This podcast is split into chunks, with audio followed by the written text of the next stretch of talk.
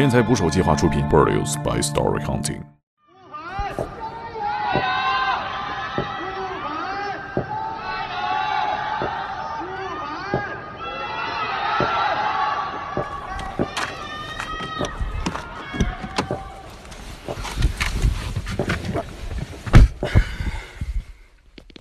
打捞最带劲的职业故事，这里是天才捕手 FM，我是猛哥。大家最近都辛苦了，我也有很多话想跟大家说啊。最终还是以发一期节目的形式来跟大家交流。这是一期特别的节目，我们的编辑小旋风致电了武汉的一名资深的心理热线接线员，在这个特殊的时期，他有话和大家说。湖北武汉的心理热线，近期您是从什么时间段开始忙碌起来的呢？呃，三十的那一天，就是除夕的那一天。您现在面对最多的需要疏导的心理问题都有哪一些呢？就是情绪恐慌、焦虑，多半都是出现这样的问题，而且年龄段呢，就是年轻的要多一点，二十二岁到三十五岁这个阶段比较多一点。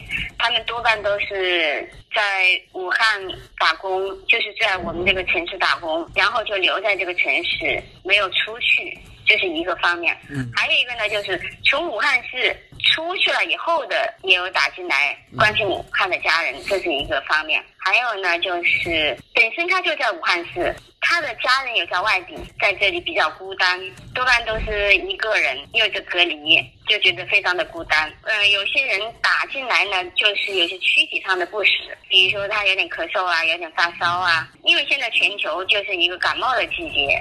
这个大环境给他带来了他的恐惧，因为这个在心理学上面就是说，你的躯体反应就可以看出你的精神。你看打入的有一个男孩，他也就是说他最近胃怎么疼啊，怎么疼也睡不着觉啊。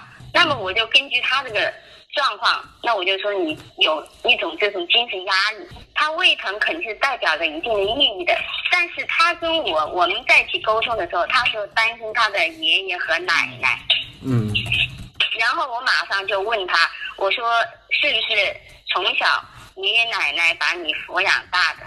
他说是的。我跟他们说的最重要的一句话就是说，你的情绪不好会影响你的免免疫力，你的免疫力他就知道了，有免疫力才有抗菌的能力呀。这谁都知道的，然后就是怎么样调节呢？就是一个呢，就是少看手机，因为手机上有些媒体它是吸人眼球。如果说想要看这方面的新闻，关心，那就看中央的。我跟他们说的是十三频道，还有一个专专门的这个频道的。嗯。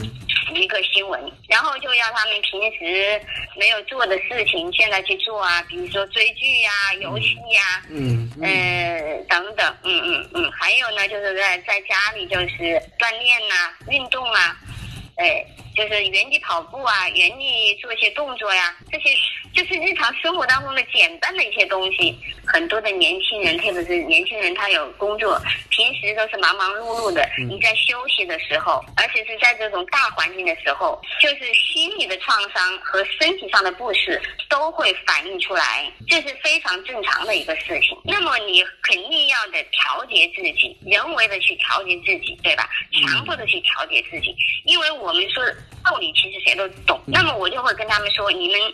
就是说，拿个纸，把你们几天要做的事情，在家里几天要做的事情，几点到几点做什么，几点到几点做什么，要有一个安排，来促使自己去做，来提示自己去做，不然到时候自己特别是一个人的时候，多数都是一个人在家里，因为隔离嘛，呃，又不能外出，我就是把这些写出来，一个是追剧，甚至玩游戏都是可以的，然后呢，你可以看看书。写写日记，写写文章，就是写一些东西，回一些东西，就是你平时不能做的，像瑜伽啊、跳舞啊、唱歌啊、欣赏音乐啊、看什么电影啊，你都可以把它写在开心的事情写在这个本子上。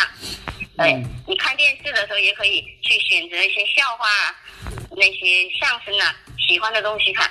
在这个阶段，我们重要的任务就是说让身体好。你把自己的身体保住了以后，你的工作什么都有了，对吧？你现在反正就是身体第一，生存第一。我记得我还跟一个孩子说过，呃，我说你看过鲁迅《生跳跃记》没有？他那个生存环境，他都可以活过来了，对吧？人的意志还是很很重要的，反正多半都是这样的，就是非常平常的一些话。然后就是呃，分担他，理解他，与他共情。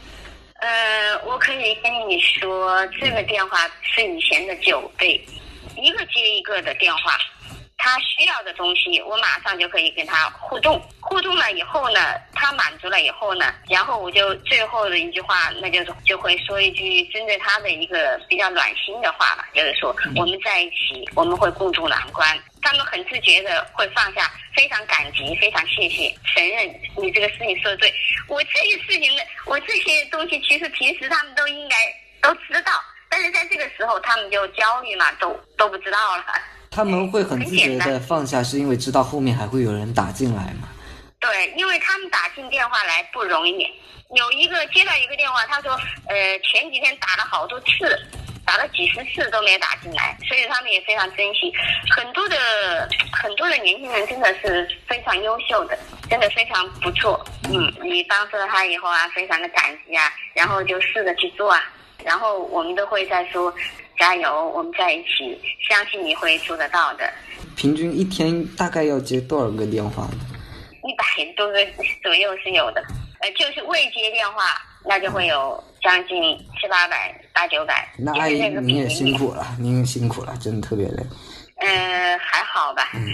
我呢，你这么多年一直做这个工作，然后自己这么多年也一直受我的督导师的督导，呃，学习呀，所以说我感觉到还还行吧，不是像年轻人那么累。如果说你有那个能量去帮到别人的话，就会感觉好一些。